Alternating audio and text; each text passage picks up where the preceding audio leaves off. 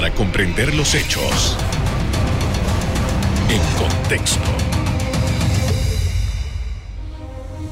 Muy buenas noches, sean todos bienvenidos y ahora para comprender las noticias las ponemos en contexto. En los próximos minutos hablaremos de los detalles de la delación premiada del jefe de la constructora, constructora Odebrecht en Panamá, Andrés Ravelo. Para ello nos acompaña la periodista Adelita Coriat, quien viene publicando estos reportes en la Estrella de Panamá. Buenas noches, Adelita. Buenas noches, Carlitos. Gracias por tenerme. Me da muchísimo gusto poder estar contigo en el programa. Gracias por haber aceptado nuestra invitación. En primer lugar, Adelita llaman varias entregas que se han publicado sobre la delación de Andrés Ravelo.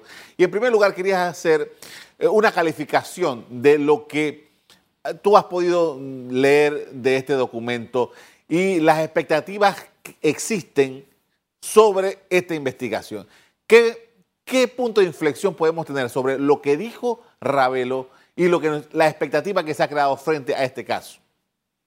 Bueno, eh, aquí has tocado varios puntos, Carlos. Lo primero de decir es que eh, lo que se ha tratado de hacer en la Estrella de Panamá es reproducir íntegramente todas las delaciones que dio Andrés Ravelo a la Fiscalía Especial Anticorrupción a lo largo de cinco oportunidades eh, que fueron en diferentes fechas, desde 2017 hasta la última, el 19 de marzo del 2019.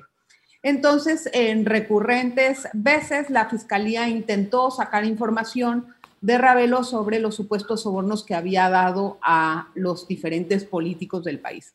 Eh, con respecto a las delaciones de Ravelo, siempre hubo mucha curiosidad por parte de la ciudadanía en saber qué es lo que él había dicho y qué habían preguntado los fiscales.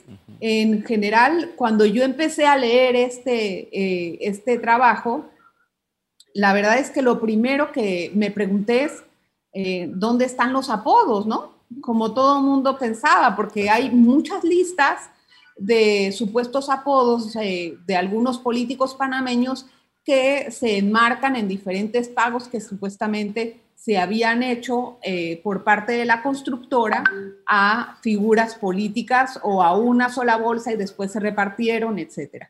Y lo que a mí me llamó mucho la atención, por lo menos en las entrevistas habladas, porque hay que entender que este es un trabajo de eh, posible ampliación que se hizo después de que Ravelo había entregado una delación escrita. Así es. Y en este trabajo hablado o de entrevistas por videoconferencia no hay ninguna pregunta sobre los apodos que se han puesto a las figuras panameñas. A mí en lo personal me llamó mucho la atención que los fiscales no hayan preguntado ni una sola vez sobre esto.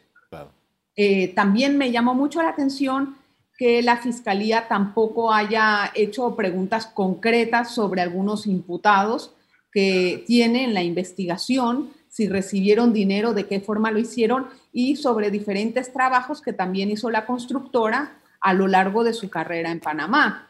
Esto eh, deja mucho que decir realmente del trabajo que se puede entender por la Fiscalía. De igual forma, eh, bueno, yo he encontrado eh, pues algunas imprecisiones que se han dicho por parte de Ravelo y mucho en general el que ha seguido estas eh, entregas se dará cuenta de que él reitera mucho la palabra déjeme ver si me recuerdo, no sé si lo tengo claro, no me acuerdo de esto, no me acuerdo del otro y pues consultando con algunos abogados, Carlos, eh, me parece que esta es una estrategia legal como para decir, bueno, yo dije que no me acordaba, no sé, puede ser que cambie, puede ser que esta sea la información o sea la otra. y eso a mí me llamó la atención. Adelita, justamente esta era una de las cosas que más me ha llamado la atención en todas estas publicaciones, porque Ravelo divaga y no precisa nada, y no hay una contrapregunta, y cuando se refiere a alguien, lo hace de una manera muy, le deja muy, muy abierta la puerta. Sobre la base de eso, eh, eh, pareciera, por lo menos lo que hemos leído hasta ahora, que no hay ninguna implicación directa sobre nada en lo que ha contestado Ravelo. Yo creo que hace pegado en un punto importante. Hace falta mucha más precisión por parte del delator. Si habría que preguntarse cada uno, después de haber leído todas las entregas, ¿Ravelo cumplió con la justicia panameña? Exacto. Lo hizo, los fiscales estaban preparados para un trabajo como el que se les eh, llegó en ese momento, estaban calificados para hacer ese tipo de preguntas, no hicieron algunas preguntas porque se les olvidó, no pudieron, no lo hicieron, el gobierno de turno no les permitió o se enfocaron en un solo contexto. Es decir, todo eso uno, yo no sé, porque yo estoy segura que el lector se hace todas esas preguntas. De hecho, en la calle me lo dicen, Adelita, pero esto, lo otro. Y cuando yo empecé a leer la información, me hice esas mismas preguntas. Y la idea, precisamente, la idea de nosotros era no manipular la información y ponerla intacta para que personas como tú, que han seguido las delaciones, tengan sus propios juicios y puedan hacer sus propias valoraciones tanto sobre la información que él dio, si era precisa o no, como el trabajo que hicieron los fiscales del momento. Y otra cosa importante es que en algunas entrevistas no se especifica quién está haciendo la pregunta. Por ejemplo, en, en una entrevista que se hizo el, en el 2018, eh, pues estipulan que es un fiscal especial anticorrupción, pero nunca lo identifican. Entonces prácticamente esa persona queda en el anonimato, ¿no? Claro. Ahora, eh, nosotros hemos sabido a través de los reportes que llegaron de Estados Unidos, del propio Brasil, mucha más información de lo que Ravelo nos está diciendo en Panamá. Digo, información sobre Panamá, de lo que Ravelo está diciendo sobre Panamá. Sobre la base de eso, ah, mencionaste hace un rato que habías hablado con algunos abogados. Eh, realmente esta declaración como está, no sabemos todavía los otros, las otras delaciones y los otros elementos que están en este grandísimo expediente, pero sobre la base de lo que dice Ravelo, pareciera, no sé qué te hayan dicho los abogados, que no hay elementos de convicción. Bueno, eh, te puedo decir que he, indagado un poco con los abogados, no a profundidad, así es que tal vez no te pueda dar una eh, información tan completa como se merece tu audiencia, pero lo que sí hemos conversado mucho es que hay muchas eh, cosas que se dejan a intuición de tanto la fiscal como del mismo lector o quien lee esta información. Primero que todo, que siento que leyendo esto, que los fiscales, si bien eh, se debe permitir al colaborador hacer un recuento de su historia, hacer un recuento de la forma en cómo ingresó a Panamá, con quién se presentó, etcétera, eh, me parece que no avanzaron mucho en cuanto a eso. Era una pregunta otra vez recurrente sobre la otra, a pesar de que en una entrevista pasada ya se había efectuado esa pregunta, entonces se reitera la misma y él vuelve a hacer todo un recuento de su trayectoria en Panamá y con lo que de aportes es muy poco con respecto a lo que todo mundo quiere saber, es quién recibió plata de Odebrecht, cuánto y cómo. Eso es lo que yo creo que a mucha gente le va a quedar la duda después de leer toda la colaboración que ya eh, mañana, bueno, el día martes terminan las publicaciones. Bien, con esto, Adelita, vamos a hacer una primera pausa para comerciales. Al regreso, seguimos analizando las implicaciones de la delación premiada de Andrés Ravelo. Ya volvemos.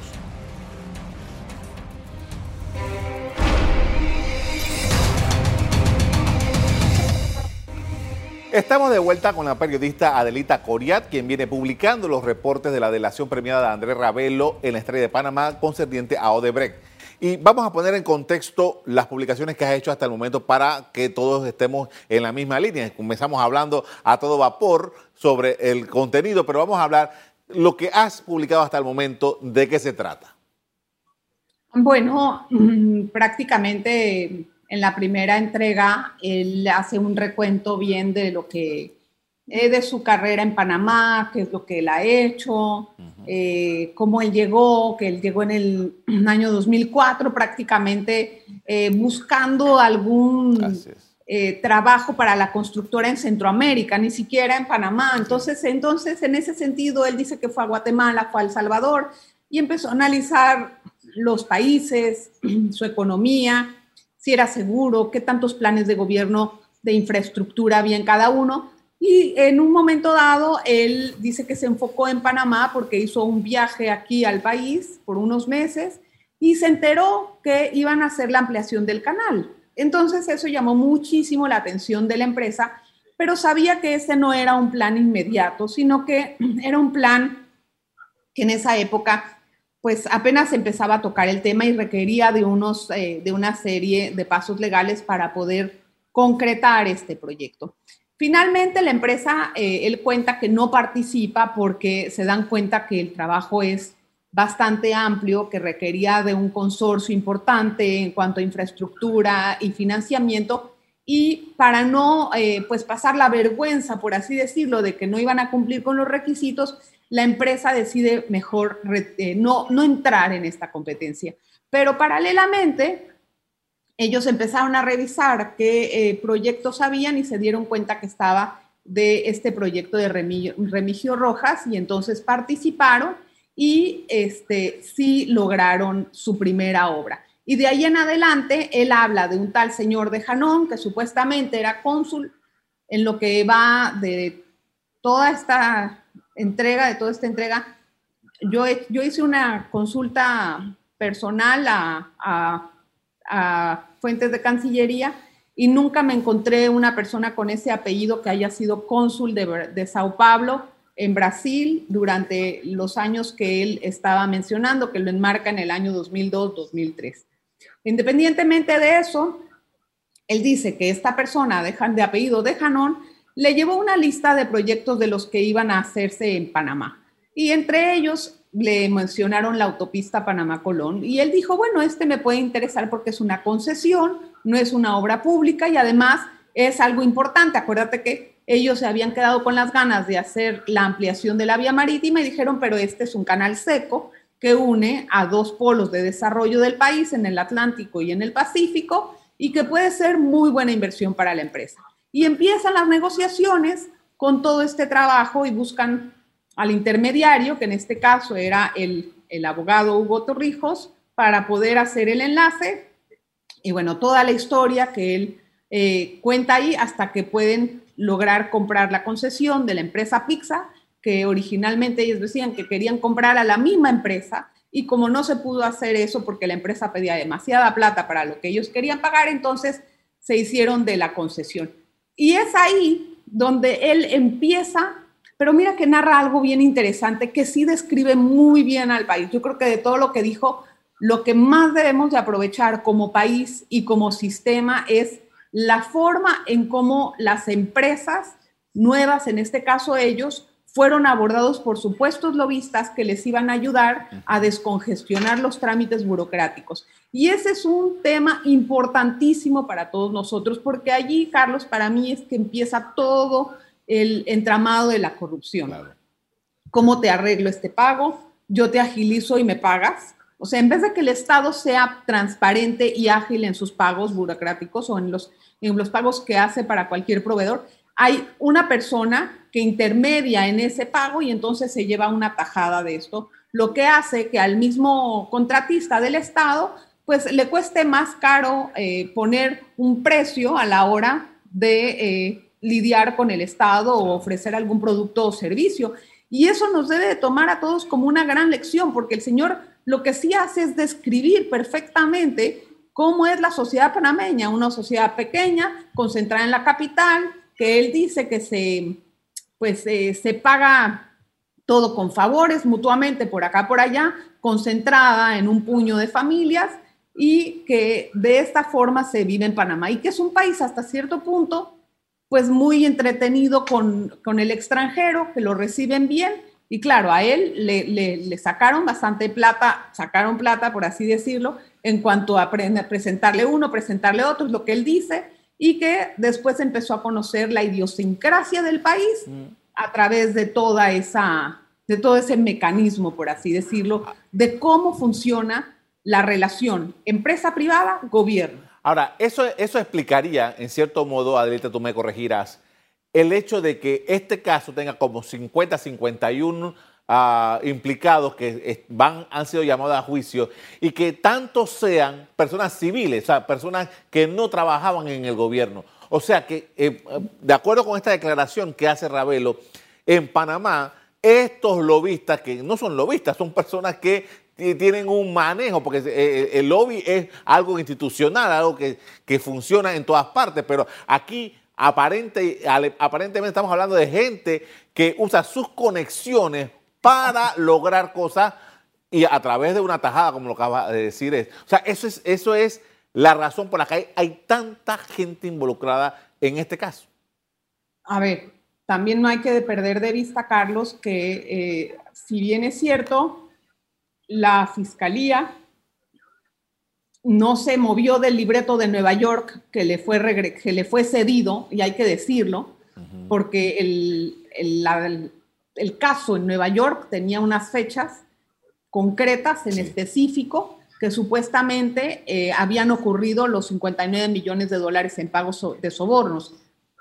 La fiscalía tenía la oportunidad de abrir el compás y ellos no lo hicieron de esa forma, o sea, o tal vez no se ve eso tan contundente. Nadie conoce hasta ahora la vista fiscal, pero si tú te das cuenta en lo que hemos leído sobre las delaciones, ellos se centran mucho más en el tema de los hijos de Martinelli, el gobierno de Martinelli, que es precisamente la parte esta de Nueva York, pero cuando tratan de ampliar al pasado no son, eh, al menos en las videollamadas, no se ven tan insistentes o después de esa fecha, que también deberían de hacerlo porque tienen imputados en, esa, en esas fechas posteriores. Entonces uno se pregunta, ¿qué le pasó a la fiscalía en estas delaciones o las entrevistas habladas que se hicieron? Y yo no sé al final quiénes hayan quedado llamados a juicio por, o que se haya pedido por parte de la fiscalía que se haya hecho un llamamiento a juicio. Sabemos que hay bastantes sobreseimientos, como 29, si no me 29, equivoco. Sí, 29. No me acuerdo bien. Pero eh, la mayoría son 50 personas que están siendo llamados a juicio, entonces a uno también le llama la atención qué pasó con el resto de las 29 personas. No significa que a la fiscalía no llamar a juicio a esas otras 29 personas sea una debilidad de la fiscalía, ojo. Puede ser también que la fiscalía investigó y no encontró cargos contra ellos o no encontró suficientes elementos probatorios como para poder defender el caso en los, tribunal, en los tribunales. Pero sí llama la atención cómo ellos se centraron en el libreto de Nueva York y eh, eh, en esa camisa de fuerza pareciera que eh, la cual si algo se alteraba, eh, eh, no, no, tal vez no lo podían abarcar con suficiente, con suficiente evidencia, por así decirlo, cuando en Latinoamérica se sabe perfectamente todo lo que pasó. Ok, con esto, Adelita, vamos a hacer una segunda pausa para comerciales. Al regreso, pondremos en contexto el sonado caso de corrupción de Odebrecht en nuestro país. Ya volvemos.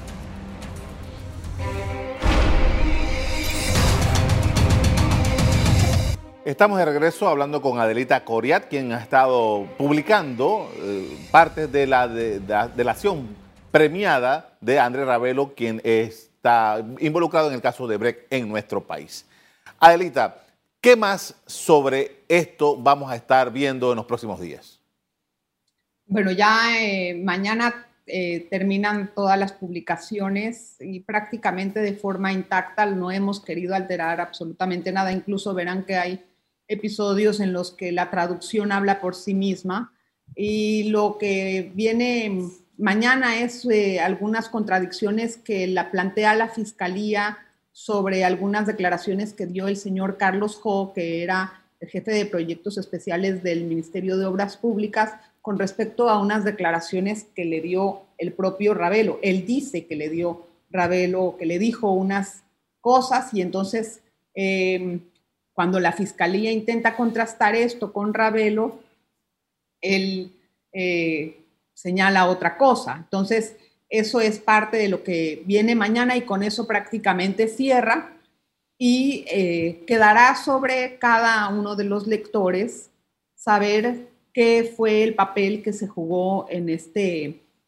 en este episodio, ¿no? O sea, en todo lo que dijo el, el colaborador estrella, no te olvides que aquí el que conoce a todo el mundo y el que dijo que tenía todos los contactos y los enlaces y que se metió como pez en el agua en el mundo empresarial y después los políticos mismos le presentaron a otros políticos de mayor influencia, fue él.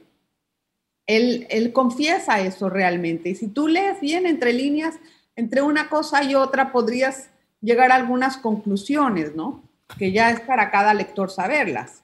Ahora, una interpretación que yo hago, por ejemplo, como lector, es que aquí estamos hablando de un embajador, un, individuo que eh, tiene la misión por parte de la empresa de hacer esas conexiones.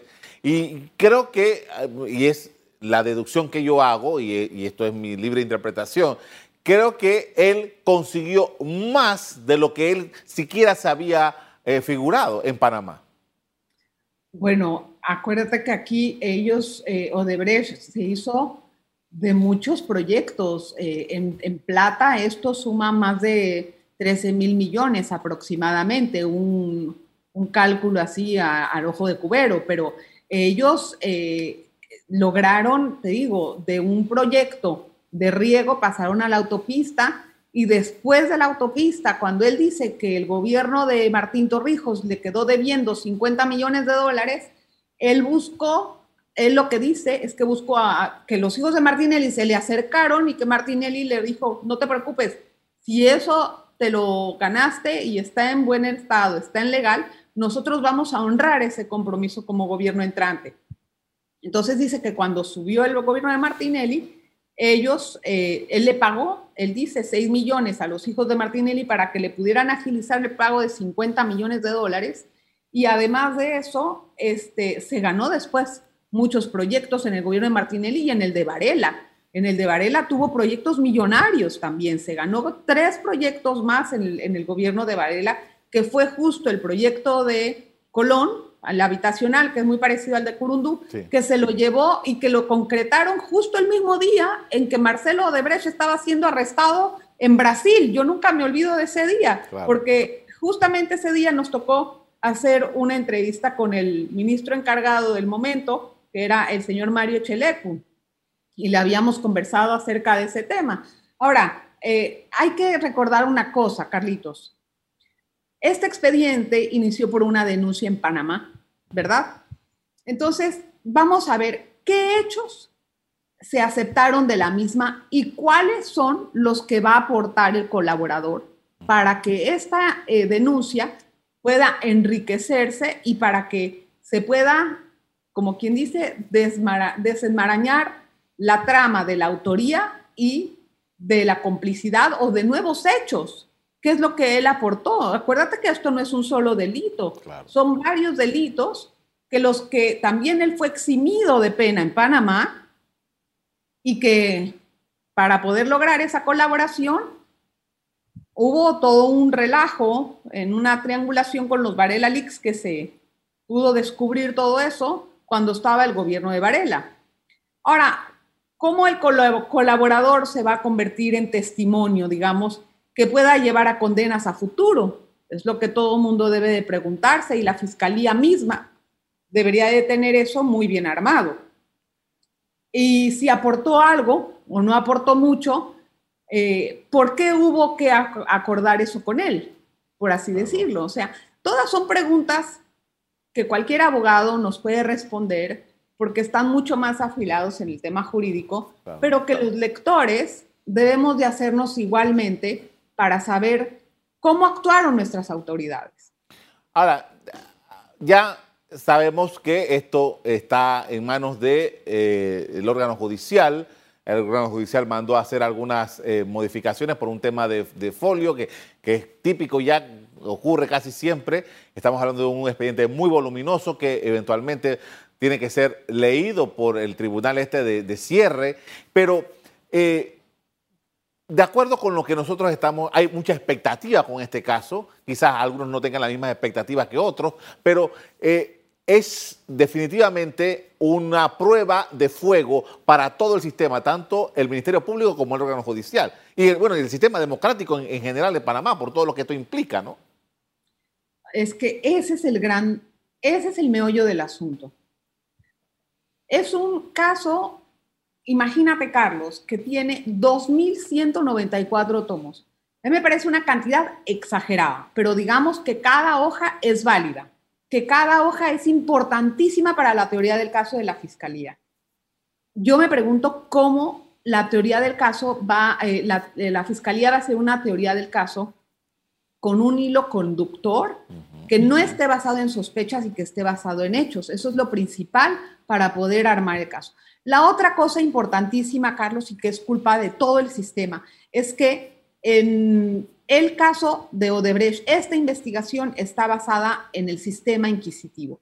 Y este sistema es un sistema lento, es un sistema que para poder llegar a una audiencia debe de pasar por muchos otros procesos y se hacen lentísimas los, los llamados a audiencia preliminar, imagínate después a juicio. Entonces la pregunta es, si esto llega a juicio, ¿habrán prescrito los casos, los delitos en los cuales se están citando a las personas? Recordemos que este hecho ocurrió desde el año 2009 al 2012, según la investigación que hizo la Fiscalía. Estamos en el año 2021, ya han pasado casi 10 años de eso. Me pregunto yo, ¿prescribirán los delitos hasta que lleguemos a, un llamado a juicio? Porque si tú miras la experiencia de otros casos que están basados en el sistema inquisitivo, que por cierto se retrasó su ingreso a Panamá un año en el gobierno de Varela, una, persona se pregunta cuál va a ser el futuro de Odebrecht. Hay casos en este sistema que tienen tres y cuatro años esperando una audiencia, entonces, y que tienen mucho menos imputados. Tú te imaginas un caso con 51 imputados, ¿cómo va a ser? La lentitud no vista. Y la vergüenza internacional que va a ser para nuestro país que este caso quede en nada. Eso es lo más vergonzoso. Por eso es que muchas veces estamos en las listas grises no es tanto por si el banco aceptó o no aceptó una cuenta de alguien que no encontró, sino porque la justicia no actúa. Claro. Te agradezco mucho, Adelita, por haber compartido con nosotros eh, estos ah, eh, datos y detalles acerca de este caso tan importante para el país. Muy amable. Al contrario, gracias a ti, Carlitos. Bien. Hace un mes, el Ministerio Público entregó al órgano judicial el expediente del caso de Brecht en Panamá pidiendo llamar a juicio a 50 personas naturales y una jurídica imputadas por blanqueo de capitales. Se trata de 2.194 tomos con 915.958 páginas. Hasta aquí el programa de hoy. A usted le doy las gracias por acompañarnos y me despido invitándolos a que continúen disfrutando de nuestra programación. Buenas noches.